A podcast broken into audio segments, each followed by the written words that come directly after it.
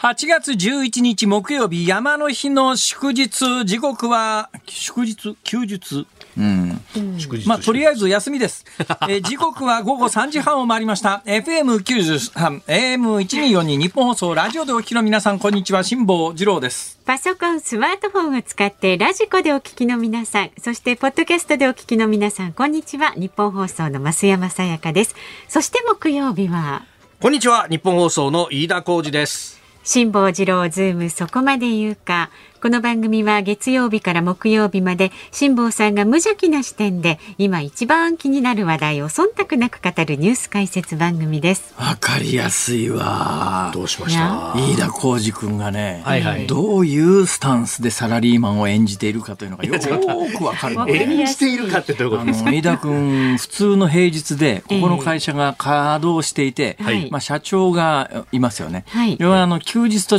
ね、えー平日とどうが違うかというと、はいまあ、いや月火水木金曜日でありながら祝日休日で基本休みの時って社長来ないんですよ。あ、確かに、ね。まあ、どこの会社でも来ないね。まあまあまあ、えーで、まあ、社長の次の次ぐらいの人がなんとか来るかな、来ないかなぐらいで、うんまあ、会社の中で社長と出くわす確率はゼロに近いですわね。ええまあ、だからというわけじゃないんでしょうけれども、飯田浩二君はですね、はいはい祝日の時にネクタイ締めてきたことがないんですよ。あまあ飯田君は祝日以外の時には、一応、あの、汚いジャケットに、ヨレヨレのシャツに、まあなんかあの、えー昆布のような昆布のような。ネクタイを締めてですね、ペラね。ここに現れるわけでありますが、ところがですね、はい。もうどこ、どう見たって休日の親父だよね。今日はね、そうお父さん休みたいな。日の親父。まあもう今日はポロシャツで。休日の親父ルックで。ええーあ、ジーパンなんですか、それ？一応ジーンズでね。ははい。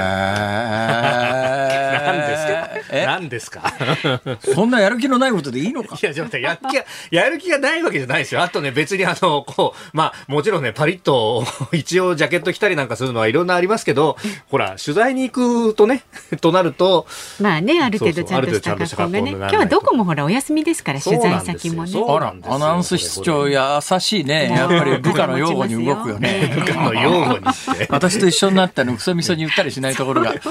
うん見見上げた管理職ですね。時々言いますけどね。はい時々言いますけどねはいえああ、そうです。時々言います。、これオンエアだから。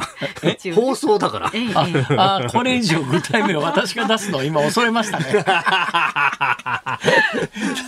なんか無理やりなんか上から押さえつけたような感じが、一瞬私は今しましたよい。や、そんなことないですよ。言論の違いこありますのから。、この親父はこのまま暴走すると、あの、言っちゃいけないことを言うに違いない。もう早めに、早めに早めに抑えとこうというのがねね。察知してね。もう本当によくわかりました。もうわかりました。いいですよ。もう別に飯田君の出世をこれ以上別に妨げることもありません。いやいやいや、出世もしませんから。噂によると飯田君。はいはい。君なんかあの、君の一家コロナにかかかってたね、東京都から段ボール箱3つもらったらしいじゃないの。いや、ちょっと待ってな。すごいな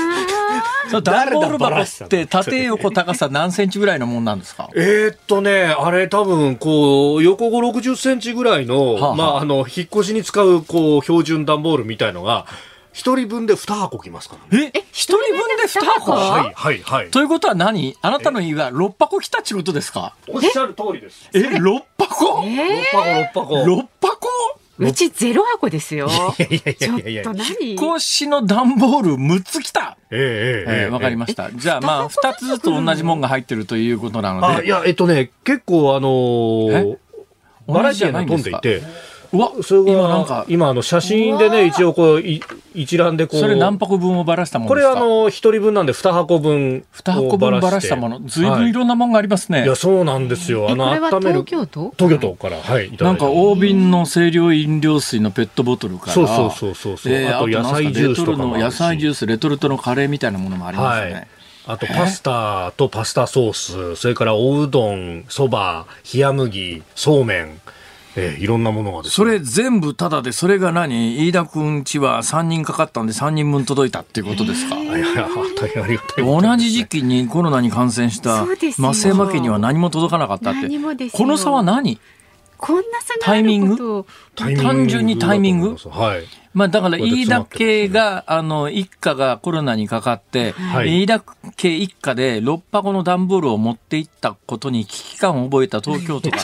制度変更をして、そういう、そういうそういう次わけじゃないに。増山家のお嬢さんがかかってしまったとそう。そういうことだと思いますよというこ増山家に何の段ボールも来なかったのは飯田家のおかげだ。違いますそういうことよ。になると思いますよえ、でも多分感染者一人につき、だ一家族一個は来るんじゃないかな。だから違うんですよ。だから、7月26あの日から変わったんだよね。変わったんですだから、ある日を境に変わってどうもそのある日を境に変わったその日の前に、飯田くんちは滑り込みで、そう。段ボール箱6つをゲットして、えー増山家では、まあ、飯田くんが6箱もら持ってきた影響で、1箱ももらもらえなかった。そういうことだ私がなんか横取りしたんじゃないですからひね。どいだくんいやほらちゃんとあの2箱分にこうね。なんか、納税者として納得いかないな、これ。いやいやいやいやいや。いや。まあ確かに本当ですね。だって同じ都民でしょ、まあ、そういうことです私は都民じゃないからもう諦めてますけどね、はい。だって、あの東京都にいらしてるか住んでらしてる方がどのぐらい、まあ、東京都ってやっぱりあの家賃も高いし物価も高いし、ええまあ、私なんか大阪と東京をね毎週往復してるとやっぱ物価の違いに愕然としますよあスーパー行って。スーパー行って、はいあのレタス1個の値段。レタスってあの先月の末ぐらいに猛烈安かった時があったんですよ、なんか気候の影響でええ。急にレタスが育ちすぎて、順番に段階を追って出荷しようと思っていたレタスが段階を追って出荷できなくなってどんどん大きくなるもんだから、これ以上大きくなると商品に適さないということで一斉に収穫をして市場に放出したんでまあ値崩れを起こしてですねただ同然の値段であのーまあ、お下ろさざるを得ないと。ほんで、スーパーの店頭ででもですね、東京以外のスーパーの店頭だと、私のところの住んでるところで言うと、50円から100円ぐらいの間で、レタス1個売られていて、うわーあの、から皆さんかわいそうだなと思って、まあ、とにかくこれはもう1日3食レタスで過ごそうと思ってですね。ね。ほんで、同じ週に東京へ来て、で、うちの近所のスーパー見たらですね、まあ、普段より安くなってるんだけども、100円台の後半ぐらいなんですよ。で、その時に思ったのは、あ、利益と流通費で100円上乗せされてんだ、東京は、と。で、これ全体的に言える話でね、スーパーのその手の商品って、だから定価が決まってるものとかね、いうのはもうあの変えようがないですけど、はい。それ以外のものって、東京はやっぱり流通費と場所代とか、まあ、人件費も、まあ、最低、最近あの改定になりましたけれども、最低賃金っていうのも、はい。東京都とそれ以外の地域では結構100円前後違ったりなんかするんで、まあそんな影響もあるのかもしれませんが、東京ってまあ、あさらに家賃なんかとんでもないことになってて、はい大阪あたりでも10万円も出しゃ一人暮らしでそこそこバストイレ付きのちゃんとしたところがすに住めるよなっていう感覚があるんですが、東京23区内で10万円でバストイレ付きでちゃんとしたところなんて、まずよっぽど探さないと、運が良くないと出会えないので、東京でお金がかかることはしょうがないにせよ、でもね、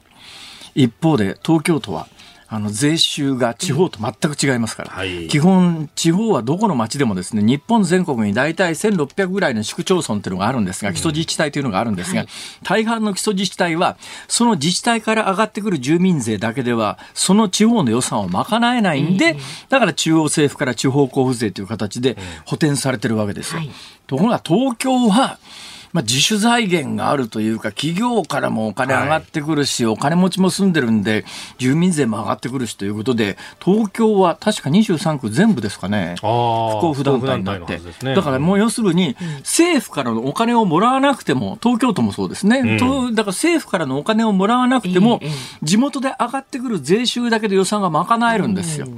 で、そんな影響もあって、はい。地方に比べて圧倒的に財政が豊かなので、はい電気自動車今全国的に東京だとあんまり見ないんですね。東京で電気自動車見ないのははっきりしてて、自宅に充電インフラ作るのが非常に困難なんですよ。地方は自宅の空いたところの庭先にコンセント作って、そこに電気自動車止めとくと、まあいや夜間の安い電気だとか太陽光の電気だとかを車に貯めとくということができるんですが、東京の場合はマンションに住んでると、はい自分のところのガレージ専用の自分のところのコンセント作るなんてわけにいかないんで、なかなかね、東京だと電気自動車普及しないんですが、意外と地方では、電気自動車普及が始まってるんだけれども、その電気自動車に対する補助金が東京で買うと、東京都の補助金と合わすと、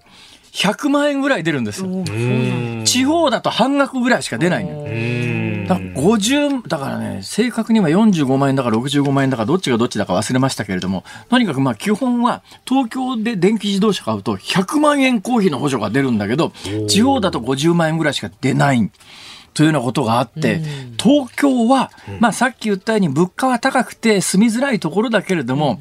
まあ、財政が豊かなんで、住んでる住民に、あの、送られる住民サービスというのは全国の中でも圧倒的に高いんですよ。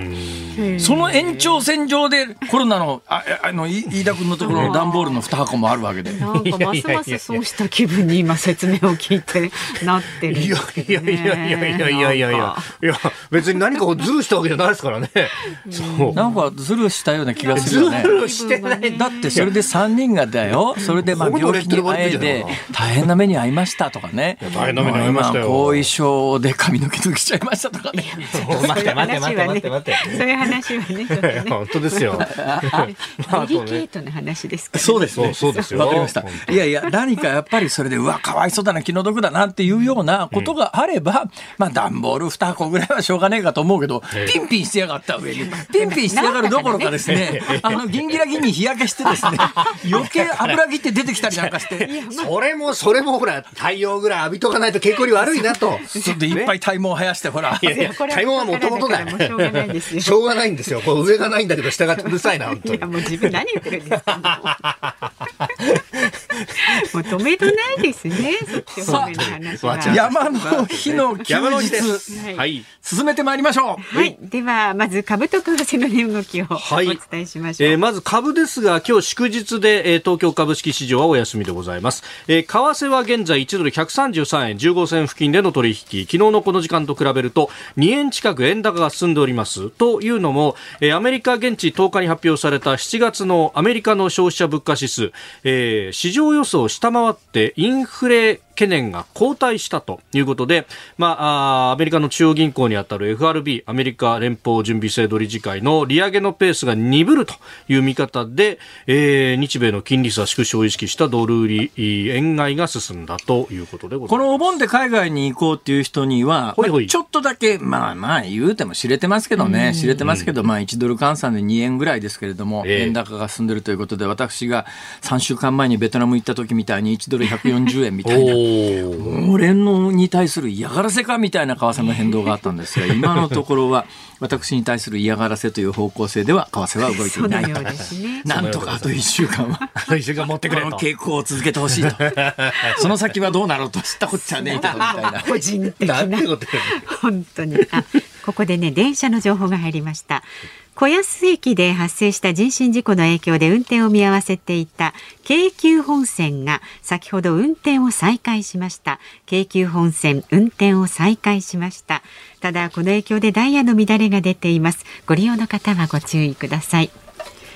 さあ、ズームそこまで言うか。この後は昨日から今日にかけてのニュースを振り返るズームフラッシュ。4時台は辛坊さんがセレクトしたニュースにズームします。番組では今日もラジオの前のあなたからのご意見お待ちしております。メールは zoom zoom アットマーク 1242.com 番組を聞いての感想はツイッターでもつぶやいてください。ハッシュタグ漢字で辛坊治郎。カタカナでズーム。ハッシュタグ辛坊治郎。ズームでつぶやいてください。えー、では今日もお送りいたしますがズームオンミュージックリクエストのお本日のズームオンミュージックリクエスト。飯田君の家に、ただで段ボール6箱分の食料が届いた時に、と聞いたときに聞きたい飯田君の正当なね、正当な手続きを経てますからね。事実と違うこと言ってるか一言でも。飯田君の家にただで段ボール6箱分の食料が届いたと聞いたときに聞きたい曲。聞いた時にね、聞きたい曲。聞きたい曲。お待ちしております。理由も添えて、ズームアットマーク 1242.com でお待ちしております。この後最新のニュースにズームします。ズームそこまで言うか。このコーナーでは辛坊さんが独自の視点でニュースを解説します。まずは昨日から今日にかけてのニュースを紹介するズームフラッシュです。気象庁によりますと北日本付近で停滞している前線に向かって暖かく湿った空気が流れ込み続け東北北部では記録的な大雨となっています一旦雨が弱まっている地域でも災害の危険性が急激に高まる可能性があり土砂災害や川の氾濫などに厳重な警戒を続けてください。また熱帯低気圧は今日午前9時現在紀伊半島の南およそ500キロの海上にあって北上を続けています。今後熱帯低気圧は発達して明日の朝には台風に変わる見込みであさって13日土曜日には東海や関東地方に接近する恐れがあります今日11日未明、北海道宗谷地方北部を震源とするマグニチュード5クラスの地震が相次ぎ、中川町で震度5弱と5強の揺れを相次いで観測しました。気象庁は今後1週間、震度5強程度の揺れを起こす地震に注意するよう呼びかけています。新型コロナ感染拡大の中で迎えるお盆期間中東京都は患者を受け入れる発熱外来に最低1日15万円の協力金を支給します東京都によりますと都内の発熱外来はおよそ4700箇所ありますが週末受け付けている外来は1000箇所を下回ることもあるそうです。世界平和統一家庭連合旧統一協会の田中富弘会長は昨日日本外国特派員協会で記者会見を行い2015年の名称変更について何らの政治的介入や不正はないと説明しました。台湾を含むアジア歴訪から帰国したアメリカのペロシ下院議長は10日アメリカ議会内で記者会見し訪問は成功だった。中国が台湾を孤立させようとすることは許されないと改めて強調しました。中国軍で台湾方面を管轄する東部戦区は昨日台湾周辺での演習を終了したと発表しました。今後も常態的に台湾海峡へのパトロールを行うとも強調しました。アメリカのバイデン大統領は9日半導体の生産や研究開発におよそ7兆1000億円の補助金を投じる法案に署名しました。これに対し中国外務省は昨日差別的な産業支援策を推進するもので世界のサプライチェーンに混乱混乱をもたらすとし断固反対すると述べました。東芝はアメリカの子会社からおよそ5億円が流出したと発表しました。この子会社は東芝の経営幹部を装った人物から指示を受け合計およそ5億円を香港に送金しました。その後この指示が虚偽であると気づいたということです。大手製薬会社の第一三共は昨日解熱鎮痛薬として市販しているロキソニン錠 60mg について出荷量を調整することを明らかにしました。医療機関で処方されるカロナールに続いて需要が高まっていて納入先への安定供給を図ります。楽天モバイルの携帯電話の契約者数が今年の6月末時点で546万件になりました。今年3月末時点から22万件の減少です。楽天モバイルは5月にデータ通信1ギガバイトまで0円の料金プランの廃止を発表していました。気象情報本当に注意してください。今、日本列島の南500キロぐらいのところに、えー、熱帯低気圧があって、今まだ熱帯低気圧ですが、明日の朝には台風に変わる見込みで、この台風に変わった後の動きなんですが、あさって土曜日、えー、っとね、いろんなコンピューターモデルがあって、まあ、進路はあさって台風がどこ行くかなんて、本当のことはよくわからないんだけど、大体まあ、このぐらいの範囲に来るよねって、およそのことは分かってます。で、それによるとですね、あさって13日土曜日のお昼前からお昼過ぎぐらいに、千葉県の沿岸、関東地方の南の方ですね、千葉県の沿岸をかすめるように、だから南西から北東方向に、だから、えー、関東地方の一番南、東京湾から千葉県に向けてを、うんはい、えー、東北の東の海上に向けて、通り過ぎると。はいだから最接近が関東は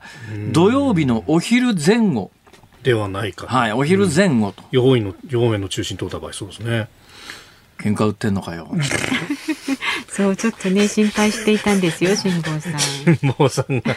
泣き笑いの表情でいらっしゃいます。ふざけんなよ、本ふざ。けんじゃない。ほら。これ、岸田政権とかならもっとクソみそに言うんだけどさ、相手台風じゃなで台風ですからあね。のこの番組をずっと継続的に聞いてらっしゃる方はご存知だと思いますがかなり早い段階で私今年の夏はハワイに行くと決めて、はい。最初にあの鶴のマークの飛行機を予約したところがそれも関西空港発の鶴のマークを予約したら、はい。えー見事にですね欠航を食らってはい。欠航なんだよその欠航っていうのはあねこういうことえーあの便なくなりました、行きも帰りもなくなりました。ふざけんなよって言って。もうで慌てて他をこう予約したらですね、もう関西発の飛行機なんかないんですよ、でまあこっちの日程決まってますから、どうしたらいいのということで結局ですね日本を代表するもう一つの大きな航空会社の青いやつがありますね、はい。青いやつ青い航空会社で、しょうがないから成田発取ったんですよ。で成田発取ってああよかった成田発が取れたんだと思ったら、今から1か月ぐらいぐらい前にはい。そのうちの1人だけちょっと日程が変則日程だったんですね。うち5人で移動しようと思ってたんですが、その変則日程の1人分分が1人が乗る予定の飛行機がまた欠航になってですよ。ついてないですねそれ。本当ですね。一人結婚になると、あと4人も影響を受けますから、ちょっとなんとかしてくれよと、別になんとかしてくれよと別にあの、ごねたわけじゃないんですが、えー、あの、繋がらない電話をもう何回も努力してやっと繋がったらですね、幸いなことにその航空会社は、結婚になったのは提携している、まあ、外国の航空会社の共同運航便みたいなやつが欠航になって、独自で飛ばしてるやつ、同じ日に2便飛ぶ予定で、そのもう一つの便には空きがあるんで、そっちでどうですかという提案をいただいたんで、あそれにしますと言って、はい。これまた、また、まあ、あのーうんね、変更だけど、まあ、しょうがねえな、まあ、これだったらなんとか日程的にギリギリ間に合うよね、ということで最終的な日程を確定させたのに、ん。今本番始まる直前に、はい。私のスマホがピロピロ言うわけですよ。ほうほう。なんだろうと思ったらほ、う。その青いマークの航空会社から、はい。えー天候調査に入りますので、えー。飛ばないかもしれませんね、ごめんね、みたいな、要するにどういう文脈だか、まあそういう文脈ですよ。なるほど、なるほど、なるほど。いい加減にしろよ、本当に。すごいっすね。とことん日が悪いっすね。これは日頃の行いじゃない誰が日頃の行い？本当ですよ。そんなもん、台風に日頃の行いもなんもないわ。ま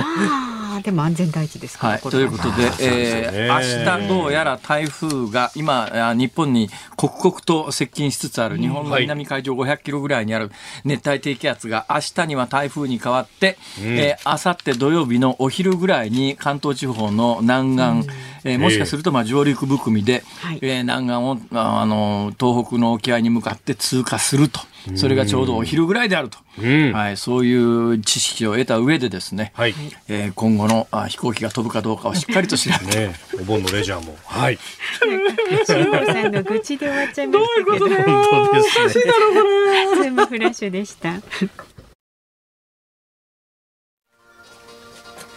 8月11日木曜日山の日時刻は午後4時を回りました東京有楽町日本放送第三スタジオから辛坊治郎と増山さやかと飯田浩二の3人でお送りしております。今日はね帰省先でお聞きになってる方もいらっしゃるかもしれないのあるいはでね。車の中とかね。そうそうそう丁寧に丁寧に放送していきましょうね。はい。えそれじゃあ何ですか？いつもは丁寧じゃないみたいなそうじゃないですけれども。言いがかりはやめていただけませんかね？多くの方にね、あのしっかりと。しっかりとしっかりと。しっかりと。今日はあの特別ゲストに、えー内閣改造を終えたばかりの岸田総理にもご出演をいただいております、ありがとうございますお忙しいのにどうも、えーいつも辛坊さんには大変しっかりとした放送をしていただいていると その上今日はですね、えー玉木宏さんにもお越しいただいてます後悔しますよ。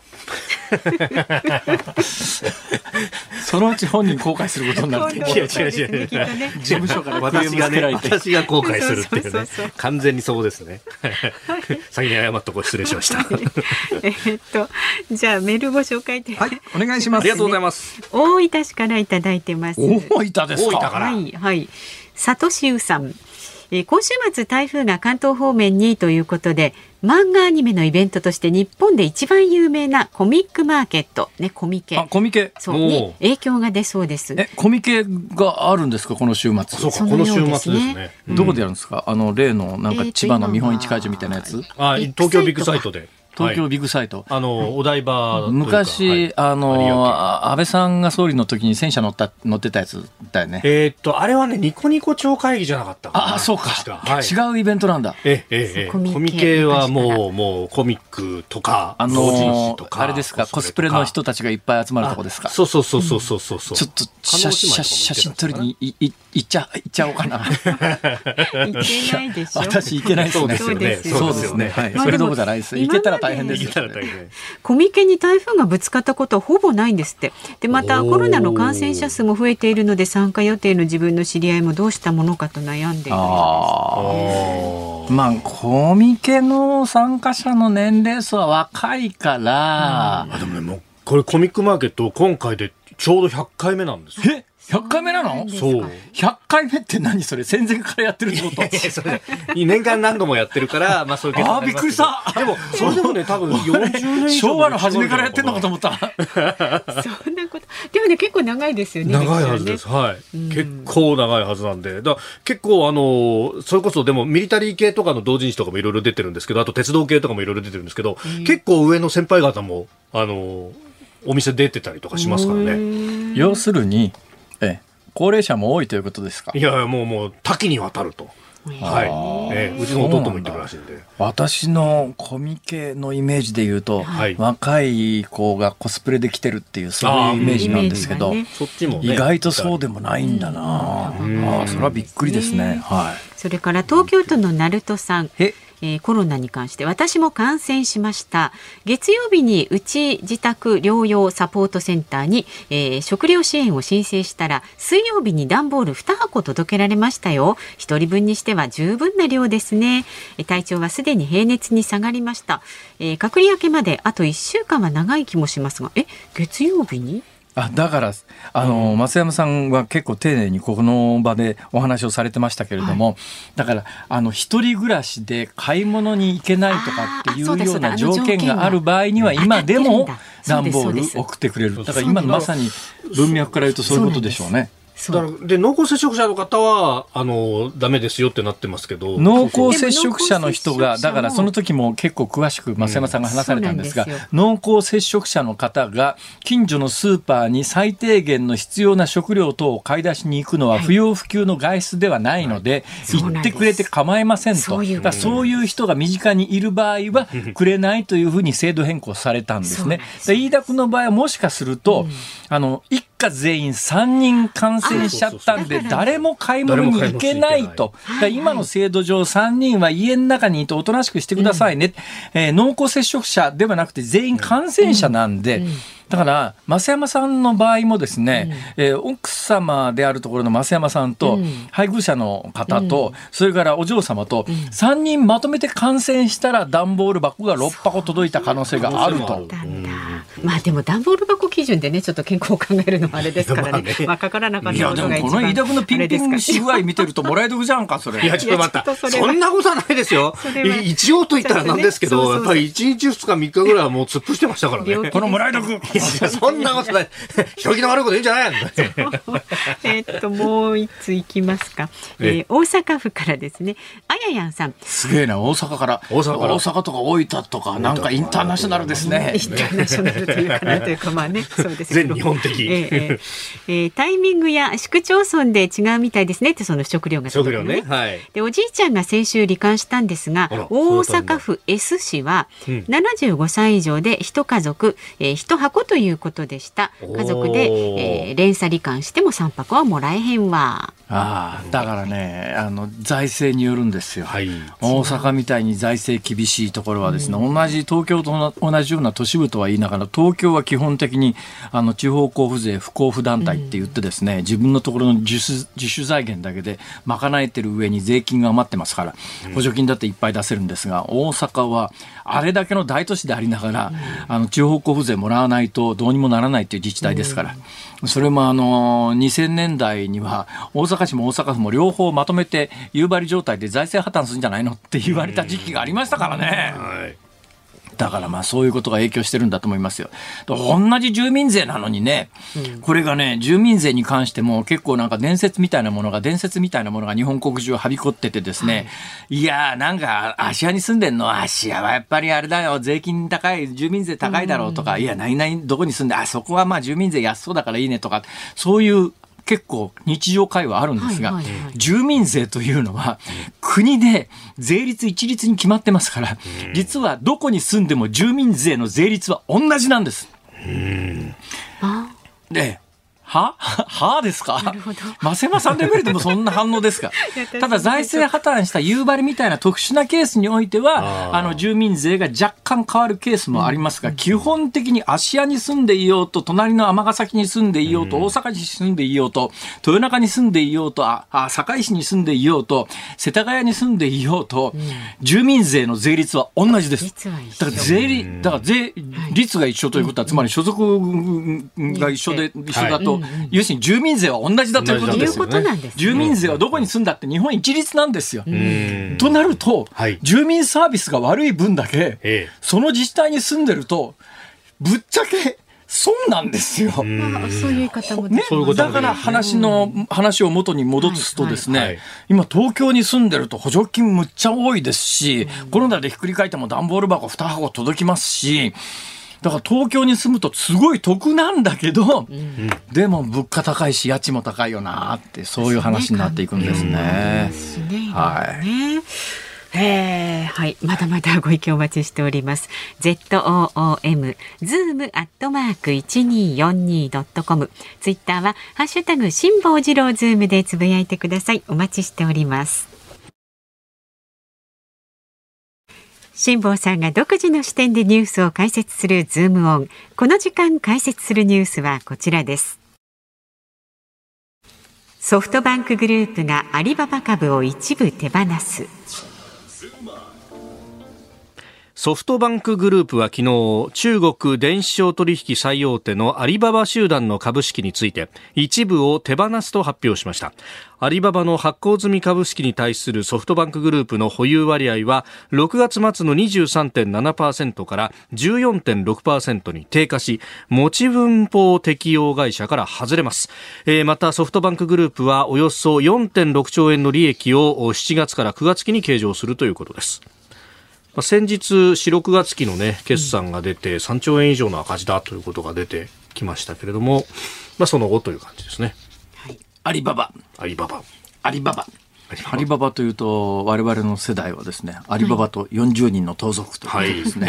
はい。なんでこんな名前の企業を作ったかなとか思ったりするんですがでもやっぱりその例の四六の決算で、はい。えー、5 3兆円か。で13の決算で2兆円だから、はい、えー、16まあだから半期の決算でトータル5兆円ぐらいソフトバンクは赤字出しちゃってるよという解説をここでしたときに、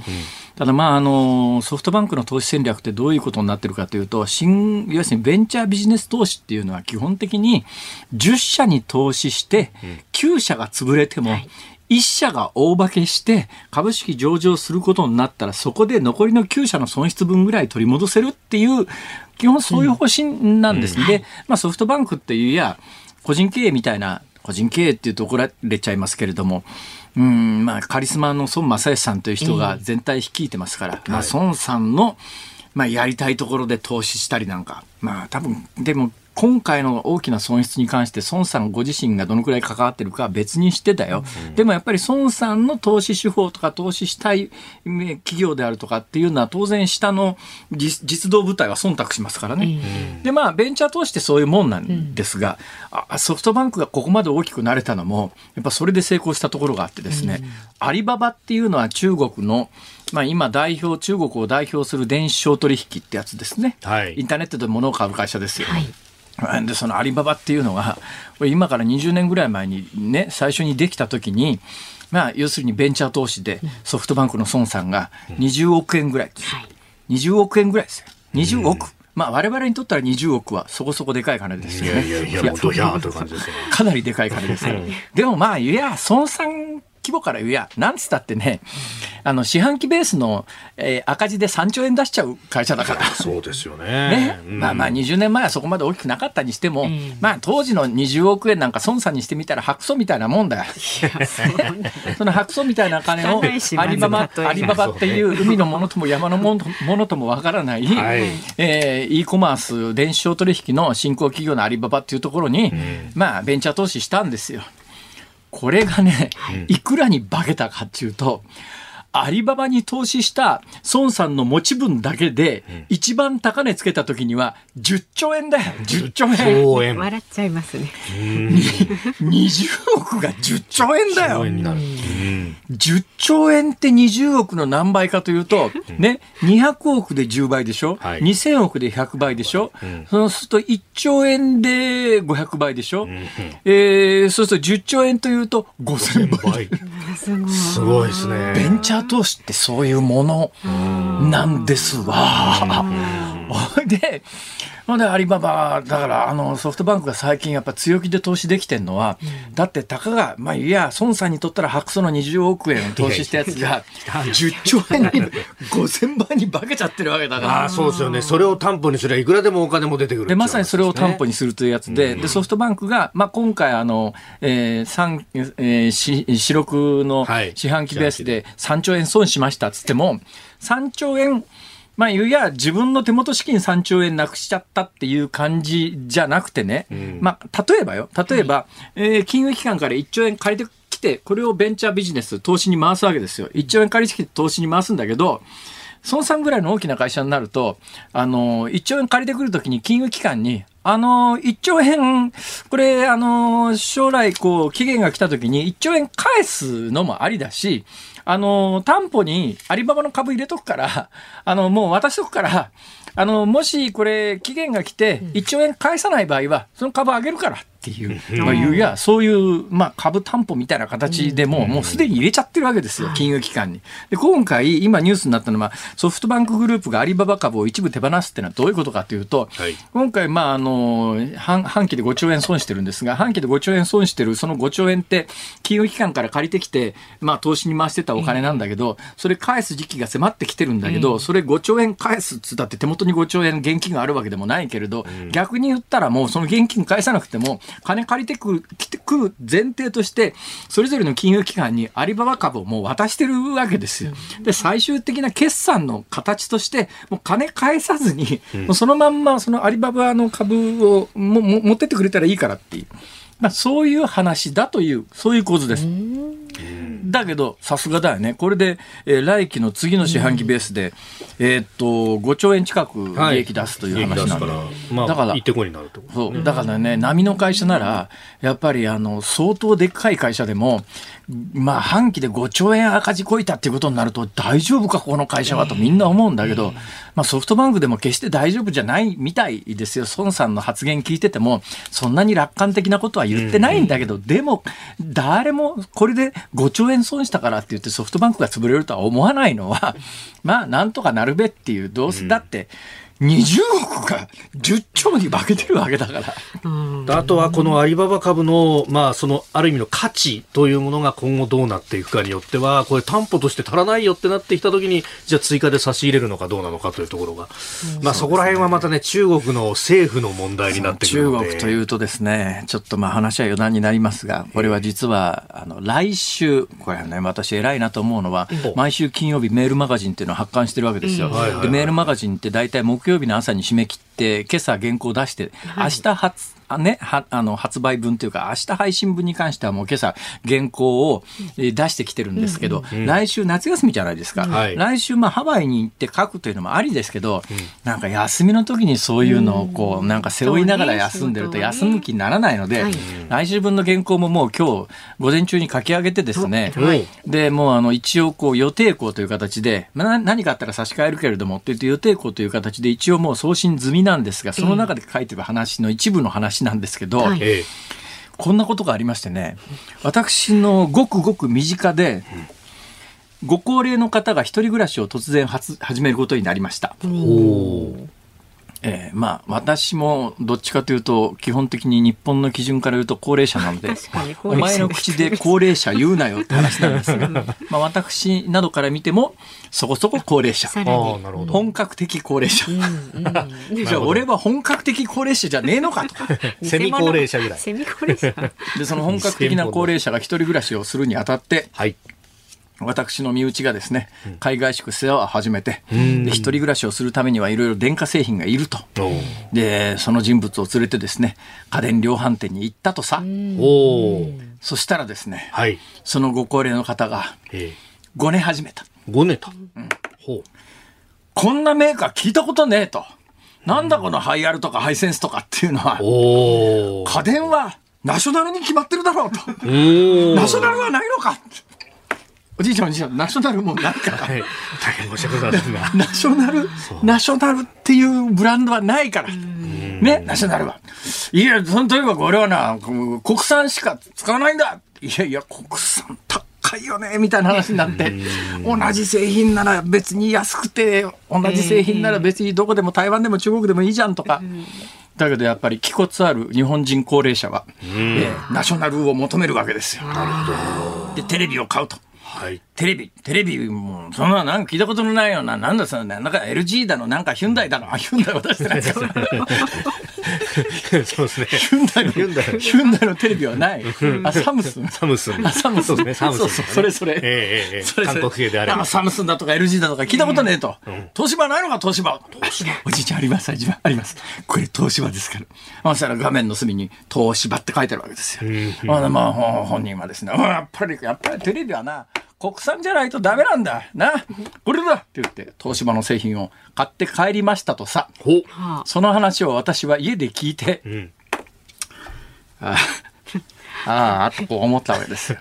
確かに、テレビ画面の左のところには、はい東芝のロゴが入ってます。え東芝は間違いなく日本企業ですよ。はいええところが、え東芝という名前で売られているレグザブランドのえはいテレビありますね。あの東芝レグザっていうやつは、95%の出資者がハイセンスなんです。東芝5%しか出資してないんですよ。つまり東芝の名前で売ってるから、あの電気屋行った時に、なんか、日本のテレビだと思って、サムスンとか LG じゃないわと思って日本のテレビを買ったつもりが、実は95%中国企業なんですよ。日本の名だたるあの有名電機メーカーどんどん中国の会社に身売りしてところが中国のブランドだとなかなか日本ではあの売りづらいので、日本のそのまんま資本はもう中国資本になって中国の会社の直系子会社になってるんだけれども、見かけ上日本製品に見えるっていう形になってるものが、電化製品の中で相当数占めてるっていうことに、まあ今更ながらにそのうちの近所の出来事でですね、思い知らされてですね、大変なことになってんだこの国はと。これなんとかしないとまずいんじゃねえのと。で今日もちょっとニュースの解説のさっきさっきのコーナーでありましたけれども、はい。あのアメリカはですね7兆円から8兆円ぐらい、んうんうん。もうこのままいくと中国に負けるとアメリカの電気産業は半導体産業が、アメリカの半導体産業が中国に負けるとさ半導体というのはまあ産業の米と言われるもんだから、その産業との米と言われるものがやっぱり全部中国資本で中国製ということになって安全保障上もこれで首根っこ捕まえると嫌だからっていうんで、アメリカは予算を組んで7兆円から8兆円というものすごい金の予算を組んで、まあ、半導体もアメリカで国産しましょうねと、半導体だけじゃなくて安全安全保障に関わるような電子系の技術に関して言うと、これはもう国産できるようにしましょうということで、7兆円から8兆円というものすごい金の予算をつけて、思えば半導体ですよ。半導体ってですね、はいちょうど1980年代後半のバブルの時代に、世界の半導体の半分は日本が作ってたんですよ。はい。日本以外のアジアの生産なんかほんのちょっとですよ。で、まあ、あとはアメリカが作ってるかなぐらいな、そういうもんだったんですよ。ところが直近のデータ見てみたら、世界の半導体の、やっぱさすがになんだかんだ言いながらアメリカだね。世界の半導体の半分ぐらいは今アメリカで作ってるんだけども、ね、じゃあその次にどこが多いかっていうと、中国。で日本はと見ると、日本ってもうね、1割切っちゃってる状況なんです。日本はやっぱりなんか半導体使って物作りたいよね。最近車頼んでもなかなか半導体不足で、あのね来ない、売ってあげられませんとか作れませんとか、電気器具だ2年3ってはい、半導体がないのでちょっと今生産がみたいな話があるじゃないですか。だからね、やっぱ日本こそ、やっぱりちょっとこの辺で危機感持って、はい。えー予算つけるんならしっかりと将来のビジョンをこう見据えながらここにちゃんと予算を使って日本の企業をこういうふうに育てていくんだっていうそういう目線のお金の使い方が必要なん、そういう意味ではやっぱアメリカって安全保障の問題に非常にデリケートなところがあって半導体がこのまま中国に全部の半導体生産任せるということになるとアメリカの安全保障上問題だと思うからやっぱり7兆円とか8兆円とかっていうとんでもない予算つけるんだけど日本ってその発想がないわけで。なんか薄く広くみんなにバラバラきます。それじゃあねどんどん産業界はへたる一方だよこれ。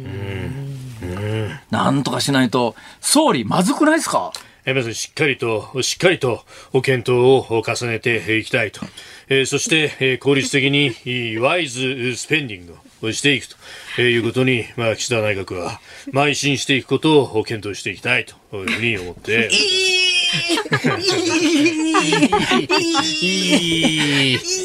ってなるよね本当に。本当に。まあ今のは飯田君ですけどね。そうそうそうそうちょっと悪意偽物ですよ偽物ですからね偽物ですけど。そうですね。これはあの、普段レギュラーで聞いてらっしゃる方は、よくわかると思いますが、たまたま、まあ、あの、木曜日で、今日祭日でね、高橋の祝日で初めて車の中で聞いてうそうそう、おい何言ってんだ、岸田総理と、思った人ももしかすると中にはいらっしゃるかもしれない。そうそうそう。ねえ。ああ、びっくりした。次のニュース行きましょう。はい。で続いてはこちらですマイナ保険証批判を受けて10月から見直しへ厚生労働省は昨日保健康保険証とマイナンバーカードが一体化したマイナ保険証について10月から患者の窓口負担を軽くすることを決めました。え現在はマイナ保険証を使うと負担が重くなり批判が出ていたため方針を転換したということです。もう今、マイナポイント、つまりマイナンバーカードを取得して手続きをすると、えー最高で2万円ぐらいの,、ポイントくれるぞみたいなことで、もう政府はマイナンバーカードの普及に躍起になってる一方で、はいなんだかよくわかんない政策っていうのが、この保険証とくっつけるって話で、これは前々からあったんですけども、ええ。あの、えー保険証とマイナンバーをリンクさせると、まあ、お医者さん行った時に保険証出さなくても、マイナンバーカードを出すことによって、それもなんか受付機みたいなものが、えー病院、医療機関の窓口にあるんで、その医療機関の窓口にマイナンバーカードみたいなやつをぶっ刺すだけで、保険手続き全部終わる。まあ、今、月に1回かな、あの、お医者さんに行くと、必ず毎月、あの、ちょっと保険証見せてくださいと。ね。言われますよ先月と変わってねえよとか内心思うんだけども、そんなところでイチャモンつけるのもなんだなと思うから、こう取り出し出したりなんかすると、そういう面倒くさいことも必要なくなって、受付機のところに、まあ、保険証代わりに、あの、マイナンバーカードを入れりゃいいですよ、便利ですよっていう割にはだよ。はい。割には。割には、うん。今までどうなっていたかというと、マイナンバーカードを保険証に使うと、窓口負担が普通の保険証使うより高くなると。はい。まあ言っても高くなるさって10円20円の世界だけど、それにしたって、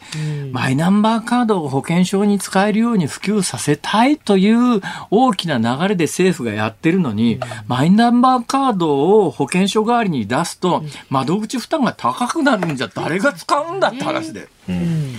何やってんだこれさすがにという、えー指摘があったもんですから、ええ反省したんでしょうね。反省したのか、あの、担当者が怒られたんでしょうね。多分担当者私が担当者でまああのアホな担当者ならですねこういう言い訳します。えだってだってその予算は自分のとこでやれって言うからそうやってあのそういう窓口負担を上げることによってあの機器をいろんな医療機関に配置するための予算を確保しようと思ったんです。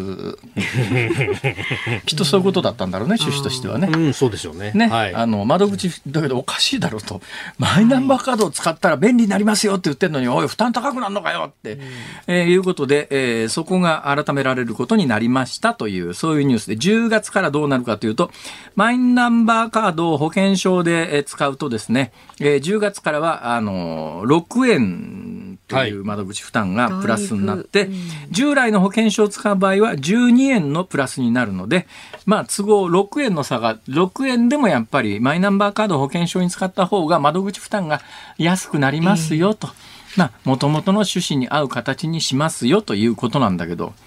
よくわかんないのが、従来の保険証を使う場合に、はい。この変更前は9円だったのが、はい。それが10月以降12円で3円高くなってんだけどこれ上がっちゃって。3円高くなる、高くする理由、根拠は何なんだ？これだからね、根拠不明ですよね。あの、システム導入するから高いんだってマイナ保険証の時は言ってたから、こっち安くするのと、別に従来の保険証が何か変わるのかって言ったら何を言ってんですか、お客さんえ？こっち安くするためには、どっかでその部分か稼がないといけないじゃないですかは。ということですよね。結局ね。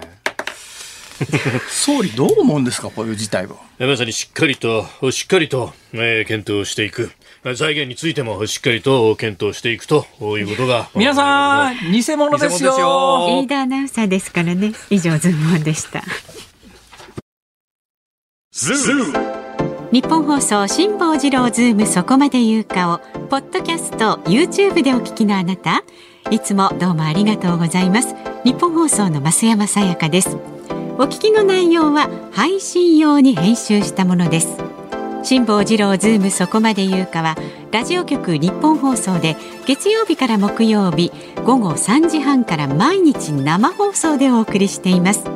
番組はラジオの FM93 AM1242 に加えてラジコでもお聞きいただけます。ラジオラジコではポッドキャスト YouTube 版にはないコンテンツが盛りだくさん。アトムさん吉田由紀ちゃんの中継企画。さらに辛坊さんが「夕刊フジ」の気になる記事を解説するコーナーそして辛坊さんが聞きたい曲をお送りする「ズームオンミュージックリクエストなどラジオラジコでしか聞けないあんなことやこんなことがいっぱいです。ポッドキャスト YouTube を聞いた後はぜひラジオラジコで辛坊治郎ズームそこまで言うかをお楽しみください。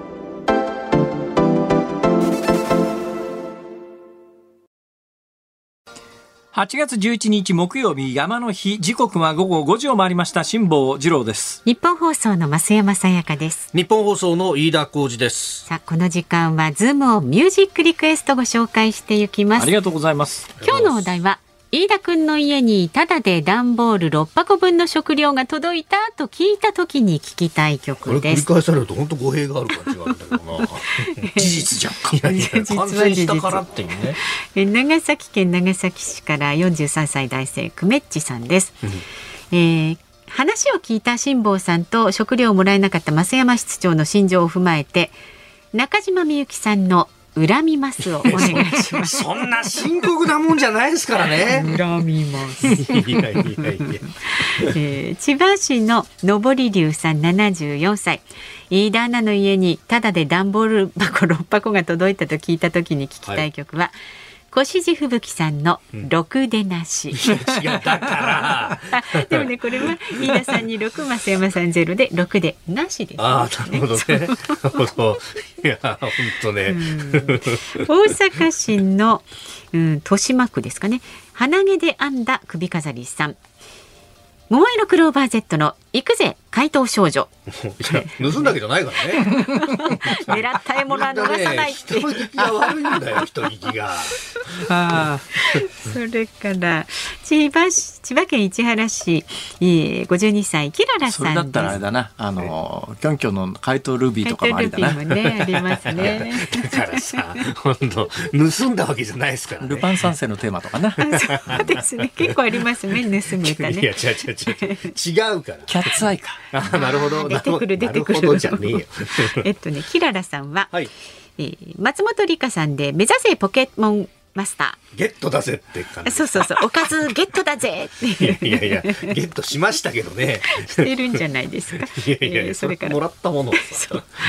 文京区の鬼平いのちさん62歳。初めてお便りします。ありがとうございます。飯田浩二さんが段ボール6箱ついた曲時に聞きたい曲は、はい。キンキキッズ、全部抱きしめて。飯田さんが段ボール箱を抱きしめて頬ずり目に浮かべながら合わせてキンキキッズのあ25周年祝いたいです。ああ、おめでとうございます。えー愛知県のあんちゃんのじいじさん62歳はですねはい。嵐のハッピネスをお願いします飯田さん家族はきっと名曲のハッピネスのように幸せを感じて満足されたんでしょうねそうそう。いやいや本当に増山さんはアンハピネス。もうあハッいや、ピネスそんなこと、そんなことない。でそんなことないですよ。新宿区のシャコパンチさんあいみょんの君はロックなんか聞かない段ボールロックなんかいらない。なんだって？いらなかないよ。なんだよそれ。ロックなんかいらないねあそして神奈川県の源泉館主人さん63歳の方。この曲がね今日は一番多かったです。漫画日本昔話のエンディングテーマ人間っていいなをリクエストします。いいないいなという歌詞はぴったりだと思いますで宮崎県のマンゴーどんぶりさんからもですね人間っていいないただいていますそうですね。なんかほのぼのしますね。あの曲はね、いい曲ですねで。すね。わかりました。ズームオンミュージックリクエストはい。本日の曲は、腰地吹雪ろくでなし。いやいや、待って待って待って待って。ろろくでなしってね、あなた、本当違法でもなんでもないです。だってやってみなさいよ。じゃあ2週間ずっと家にいてですよ、一歩も外に出れない環境を2週間も続けて、しかも家族みんながいるというですね、やってみろだったら、そうそうどうもね。法律で決まってんだ、こっちは。一箱ですね。メルカリで売ったんじゃないか。ちょ、待って待って待って待って。バカじゃない、本当に。してませんよ。うちの飯田に限ってそんなことは、ね、さすがに、そんな審議にもとることはしませんよ。なぜなら必要に駆られて、リクエストをしたわけですからね。そうですやむを得ずね、はいいやい。や、だから、やってみろよ、だったらさ、本当に。さあ、えー番組ではあなたからのご意見24時間受け付けておりますあの辛坊さんこうは言ってますけれどもね皆さんあの本気じゃないですからねお聞きの方がほら本気で辛坊さんが飯田君いじめてると思っちゃうとねああ、なるほどねなんでね。なるほど。それはちょっと具合悪いですね。これはね愛の無知ですから 愛の無知ですから愛の あいみょんでもよかったんだけどさ。はい、ろくでなしでいきましょう。はいで、来週から1週間、辛坊さん夏休みになります。8月15日来週月曜日のピンチヒッターはジャーナリストの堀潤さんです。で4時台のゲストは戦争体験伝承の活動を行っている早稲田大学の庭田杏樹さん。あ、ごめんなさい。なんで早稲田だったの？東京大学の庭田杏樹さんお招きいたします。さあ、堀さんへ、えー取り上げてほしいニュースですとか質問お待ちしております。メールは zoom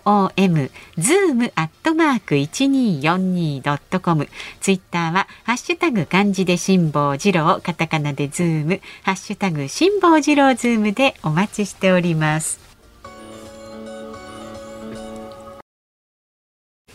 辛坊さんが独自の視点でニュースを解説するズームオン。今日最後に特集するニュースはこちらです。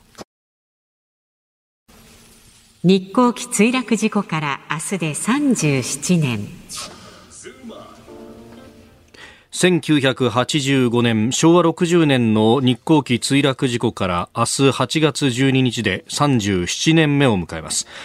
今年6月墜落現場となったや群馬県上野村の御巣鷹の尾根の近くで航空機の酸素マスクが見つかりました。発見場所などから日本航空は事故機に搭載されたマスクとみており実際に使用された可能性があるとしております。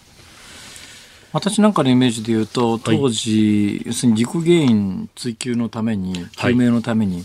まあ現場に落ちていたものは全部回収されたんだろうなと思っていたんですが、はい。まあ全部とてもじゃないけれども、えー回収できるような状況ではなかったということですね。あの結構なものすごい速度で衝突をしたというのがあって地中にいろんなものがこう埋まって残留していると、まあ、もちろんあの落ちていたものは全て回収して事故原因の究明に当たったわけなんですけれどもいまだに結構掘ると出てくるんですよっていうのは。でそれをこう集めてらっしゃる方もいらっしゃって、うん、定期的にあの日光の安全啓発センターというね今あの圧力核兵器だとか尾翼だとかも含めて事故について、えー、詳しく展示しているところで、えー、集めているというようなことを聞いたことがあります。何回か御巣鷹山登ったんだって？はい。あのこの間あ日曜日にええー、ちょっと行ってきまして。これでも37年前だから、飯田君の年齢でいうとほとんど記憶にないんじゃないそうですね。私4歳、3歳、4歳ぐらいだと思います。いや、はい、そうなんだよね。だから、ん、日光ジャンボ機墜落1985年、えー、自然にほっとくとどんどん風化するよね。えー、で、風化すると、まあ人間同じ過ちを繰り返すからね。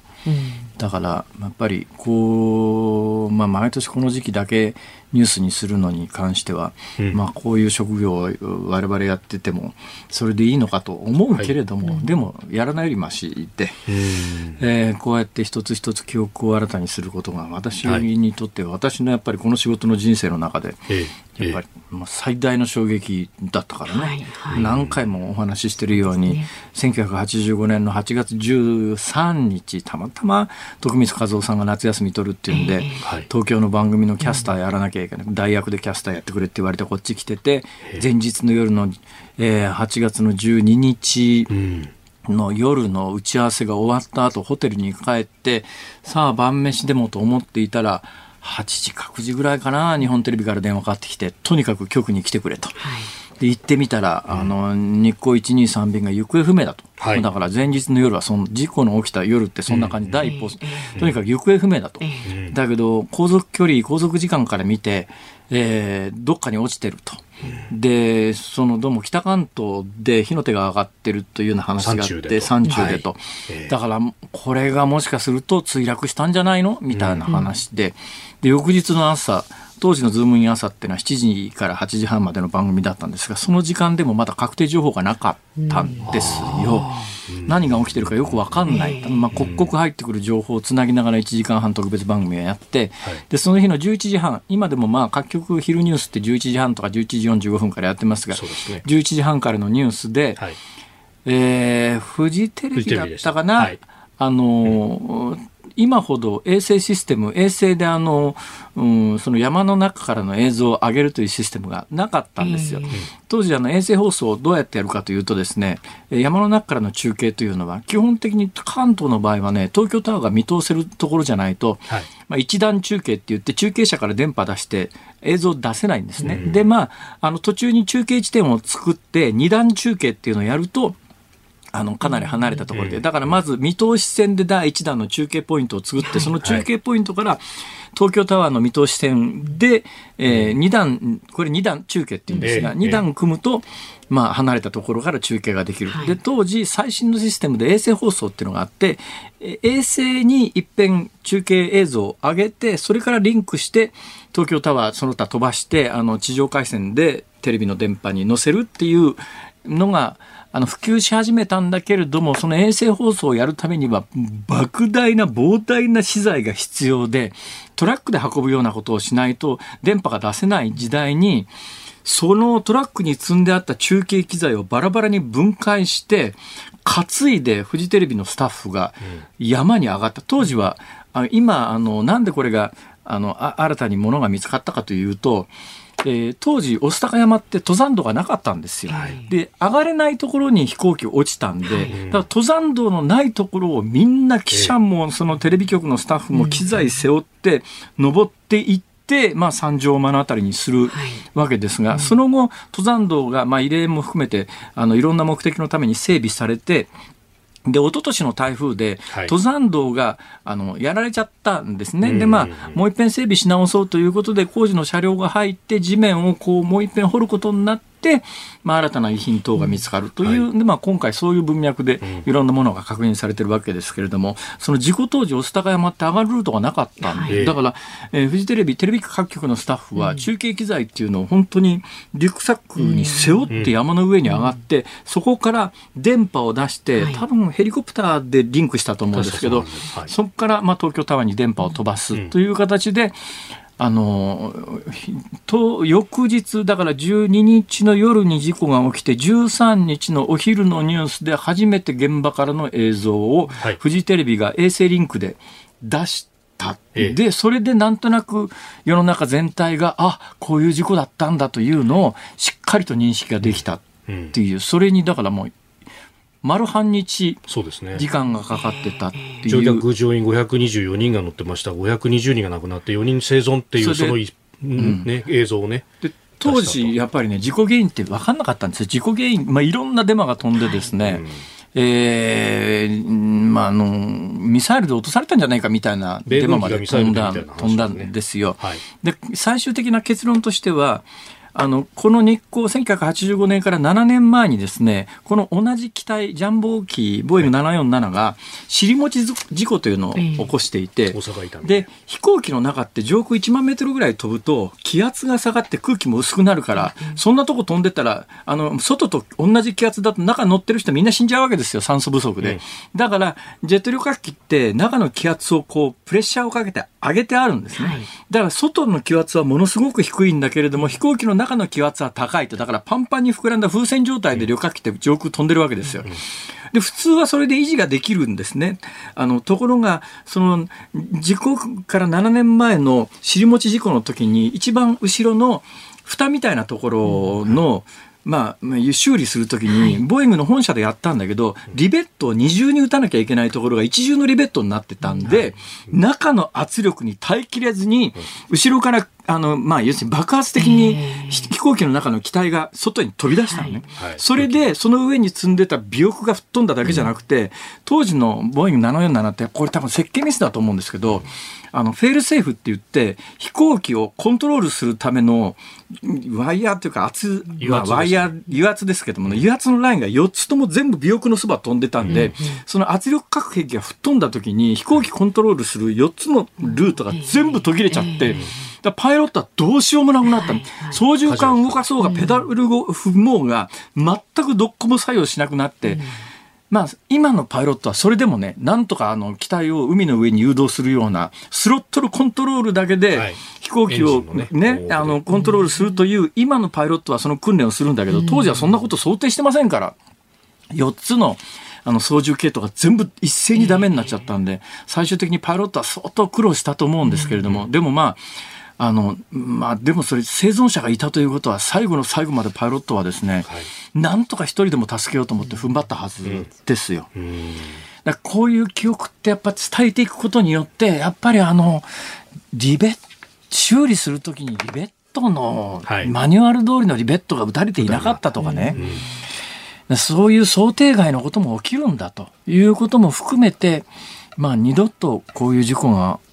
起きてはいけないし、起こしてはいけないと。まあそういう誓いを新たにする、はい。はい、まあ日でもあります。